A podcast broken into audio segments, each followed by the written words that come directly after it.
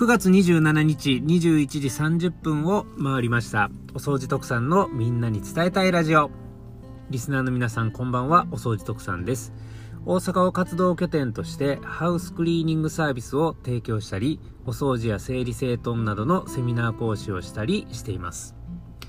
さて今回はこういうテーマでお話を進めていきます。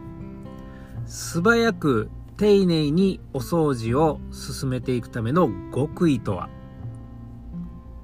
はい、ということで今回はこういうテーマでお話を進めていきます。この放送は、お掃除セミナーができるハウスクリーニング専門店、ハウスケアクリニック徳永の提供でお送りします。はい、ということで、えー、素早く丁寧にお掃除をするための極意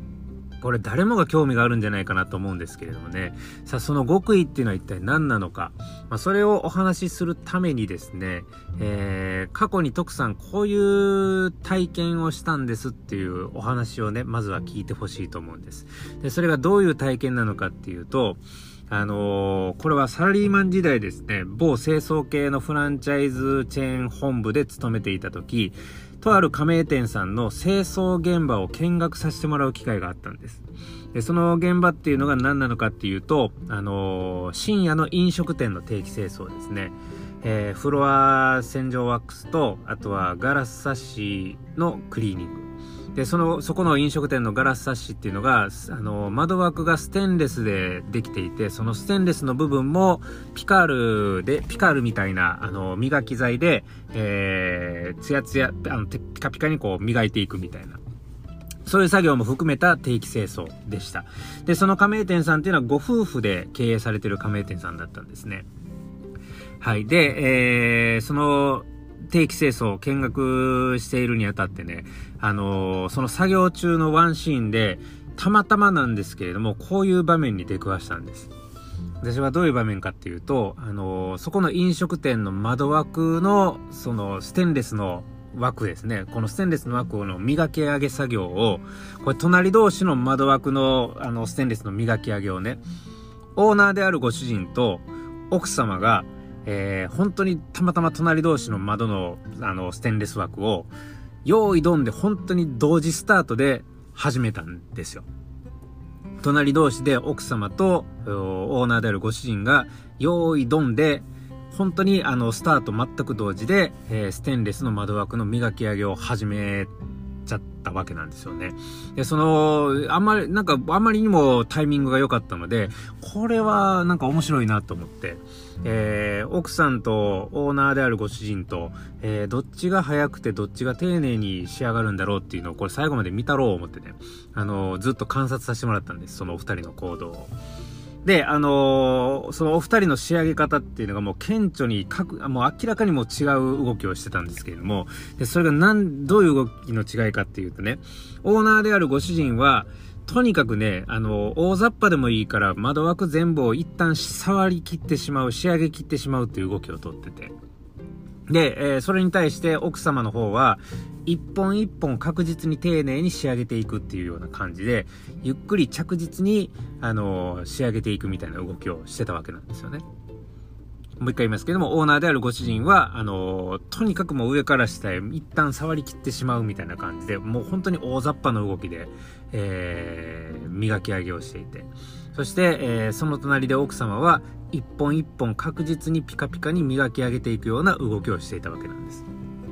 さて、このあまりにも、あの、違う行動で、あの、本当に対比する形で隣同士で見れたので、さあ、これどういう結果になるのかなっていうのを楽しみにずっと観察してました。そしたら結果はですね、やっぱり圧倒的にオーナーであるご主人が早くあの、完了させたんですね。もう、あの、そのスピードはもう段違いでした。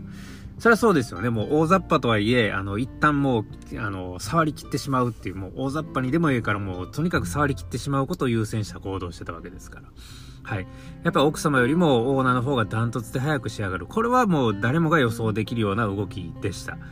ところが、やっぱりあの、大雑、ご主人の方が圧倒的に動きが大雑把だったので、その仕上がり結果というところではやっぱりダントツで奥様の方が丁寧に綺麗に仕上がってるだろうなというふうに徳さんは予想してたんですけれどもさあ、奥さんが仕上がり終わってね、奥さんがその、その後にこう、ご主人の後に仕上げ終わって、その二人が仕上げたステンレス枠をね、確認させてもらいました。そしたらね、結果面白かったのが、あの、オーナーであるご主人が仕上げた窓枠の方が、奥様が仕上げた窓枠よりも、圧倒的に綺麗だったんですよ。わかりますかね？大雑把な動きをしていたご主人と一本一本着実に丁寧に仕上げようとしていた奥様。どっちの方が、えー、早く終わったかっていうともちろんオーナーであるご主人の方が早く終わったんですけれどもじゃあ仕上がり結果はどうだったのかっていうと大雑把な行動をしていたご主人の方が丁寧に一本一本着実にという動きをしていた奥様よりもダントツで綺麗に仕上げていたわけなんです。これが面白かったですよね。この結果が。で、なぜこういう結果になったのかっていうところなんですけれども、あのー、その要因っていうのはもう一つしかないと徳さんは思ってて、それが何かっていうと、もうご主人の頭の中にはもう手直しありきでっていうのがもう前提の動きがあったからなんですよね。